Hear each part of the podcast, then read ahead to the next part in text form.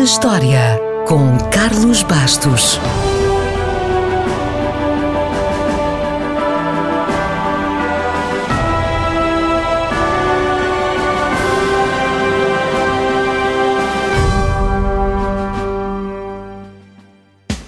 Final de 1976, enquanto fazia uma turnê com a sua banda, um baterista americano chamado Stuart Copeland conheceu e ficou impressionado com um cantor de outra banda, um tal de Gordon Sumner.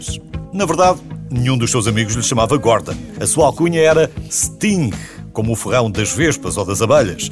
E a alcunha surgiu porque o Gordon gostava muito de usar uma camisola amarela com riscas pretas. Bem, o Stuart Copeland e o Sting conheceram-se, cada um continuou a sua vida, até que o Sting se mudou para Londres e depois de uma ou outra jam session, resolveram começar um novo projeto, um trio chamado The Police. Mas não nos adiantemos. Muito antes disto, o trio ainda era um duo e então convidaram Henry Padovani para a guitarra, mas ele esteve lá poucos meses. Foi só o tempo do Sting e do Copland se cruzarem com Andy Summers. O Andy era 10 anos mais velho que os outros dois e já era um veterano da indústria musical. A química foi imediata e o efeito nas músicas também. Entre as várias demos e gravações ao vivo, em pequenos clubes, estava o embrião desta música que só seria lançada muitos anos depois no seu último álbum.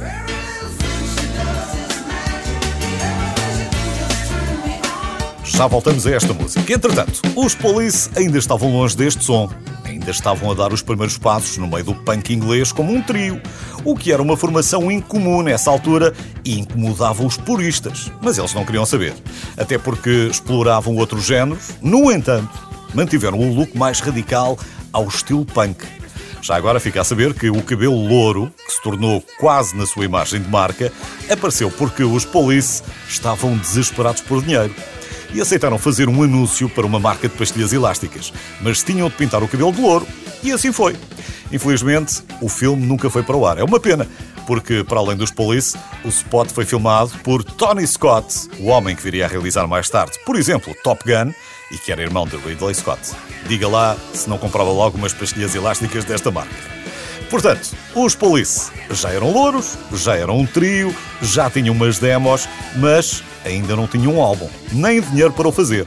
Quem decidiu investir todas as suas economias, relutantemente, diga-se, foi o irmão mais velho de Copland, Miles. Ele investiu 1500 libras. E um dia, quando entrou no estúdio, ouviu esta.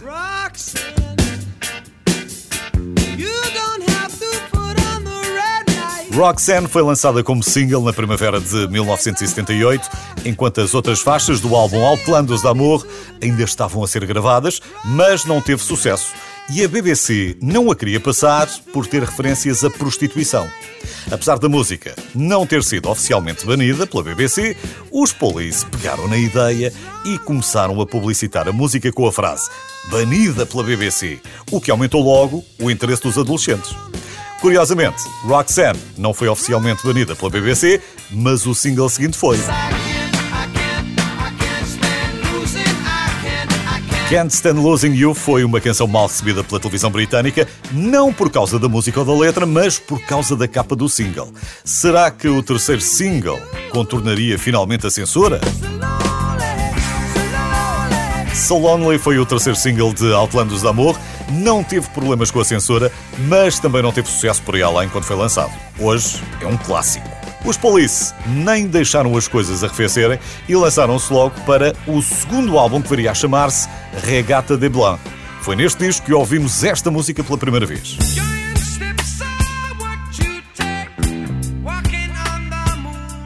E é também neste álbum que está uma daquelas faixas que ficam para a história.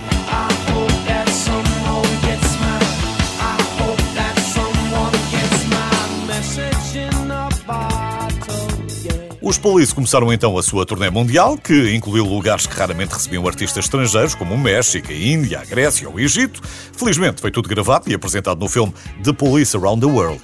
Pressionados pela editora para um novo disco e uma nova turnê, sem tempo para descansarem, os Police gravaram em três semanas o seu terceiro álbum, Zeniata Mondata, que deu ao grupo o seu terceiro número 1 no Reino Unido.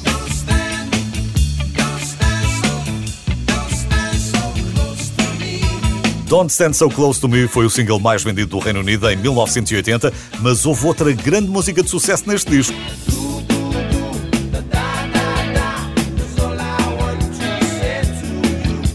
Depois de ouvirmos estas canções, ninguém diria que o álbum foi gravado em três semanas na Holanda, para fugirem aos impostos, e que as gravações só terminaram às quatro da manhã do dia em que a banda começou uma turnê mundial. Os Police ainda lançaram o álbum Ghost in the Machine, onde apareceu a tal música, agora já refinada, que escreveram no início da carreira, lembra-se?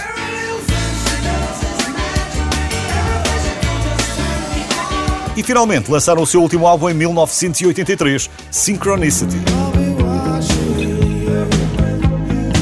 Os Police ainda promoveram o álbum como uma turnê mundial, mas assim que terminou anunciaram que iam fazer uma pausa. Nunca mais voltaram porque as tensões pessoais e criativas tinham aumentado muito e a luta de egos era constante. Podiam ter feito mais coisas? Podiam, mas era difícil pedir mais do que cinco álbuns em cinco anos com todos estes clássicos.